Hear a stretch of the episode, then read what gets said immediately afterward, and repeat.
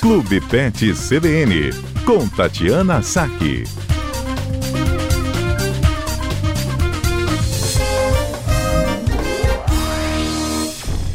Oi, doutora Tatiana, tudo bem?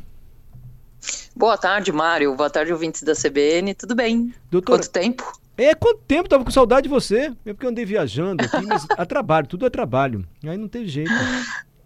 Aham. Uhum. Doutora Tatiana, a gente para cuidar da, dos dentes dos bichinhos, da saúde bucal, tem que escovar o dente do cachorro ou tem alguma outra técnica assim? Ou do gato, né?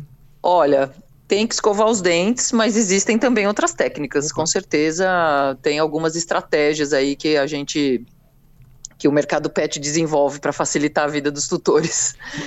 É, até porque quem costuma ter problemas é, periodontais, né, assim que a gente chama de doença periodontal, acúmulo de tártaro, tudo, costuma ser maior a incidência nos, nos, nos, cães de pequeno porte, no Poodle, no Pinscher, no York, no Maltese, no Spitz. Então, muitas vezes essas boquinhas muito pequenininhas são bem difíceis de escovar. Hum. Mas a gente escova igual escova assim mesmo? Passa uma pasta de dente, escova o dente do cachorro? Tem pasta, tem escova, tem tudo?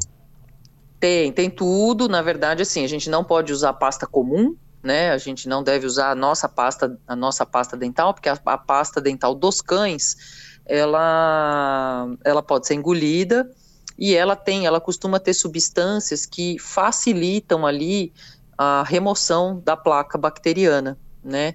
Então, são produtos específicos. Existem algumas pastas de dente para cão e gato que são bem baratinhas, assim, que, que são vendidas é, comercialmente com, com sabores e tudo, mas as mais interessantes são realmente as pastas digamos assim, terapêuticas, né, que são as indicadas pelo veterinário.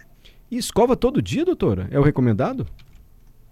Olha, o ideal seria todo dia, Mário, mas assim, se, se as pessoas, né, se os tutores se comprometessem a escovar ali pelo menos um, um dia sim, um dia não, já ajudaria bastante.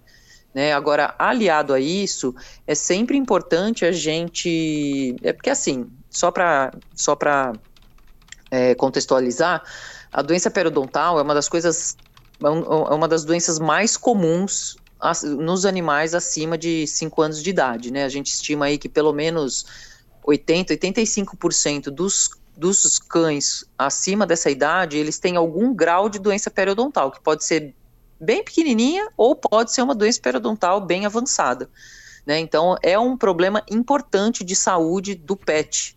É, e a gente retardar o aparecimento do tártaro, né, ou, ou ajudar no controle é extremamente importante.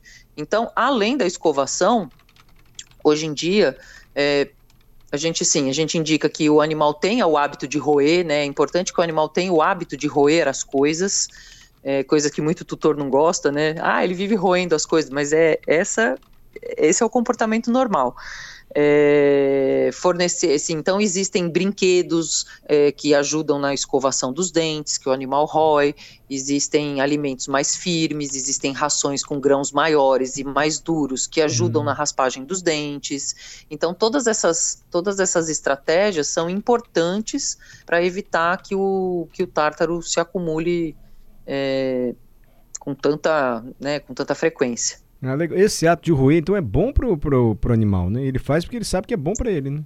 É, é assim, é, é, da natureza do cão roer, né? Então, faz parte da natureza, do, da, da, expressão do comportamento do cão roer as coisas. Então, se ele está roendo é, coisas pela casa, né? O ideal é que ele esteja roendo, na verdade, algum, algum brinquedo, algum brinquedo específico para ele. E aí é importante estimular. A gente percebe que muitos animais que que não tem esse hábito de roer nada, né, nem um ossinho, nem um brinquedinho, nem um alimento mais, mais firme, nada, esses animais muitas vezes tendem a acumular mais tártaro do que outros. Gato também, doutora, requer o mesmo cuidado? O gato não tem tanto o hábito, né, de, de roer, mas assim, é importante fazer a escovação, é bem difícil, né, mas assim, eu falo que é um trabalho de paciência, que é o ideal é a gente acostumar o filhote, desde filhote, o animal a escovar. Muitas vezes a gente começa ali com uma gaze enrolada no dedo, só para passar ali na, na, na, na nos dentes. É, depois você pode tentar com uma dedeira, né, que tem as dedeiras específicas que a gente encaixa no dedo ali para fazer a escovação. e eventualmente a escova, né? Mas assim, é uma coisa que a gente tem que condicionar o animal positivamente, né, para evitar que ele fique traumatizado. Se você for escovar o dente já é chato, né? Se você uhum. é, brigar com o animal, ou se você é, ficar bravo, ou se o animal ficar muito estressado, ele vai entender aquilo como, como uma coisa ruim. Então, o ideal é que sempre a gente tente fazer desse momento uma coisa positiva, né? E, e começar desde filhote realmente. Ótimas dicas para quem tem pet, para quem tem animalzinho doméstico. É uma doença muito comum e a doutora disse aqui os cuidados necessários. Obrigado, viu, doutora?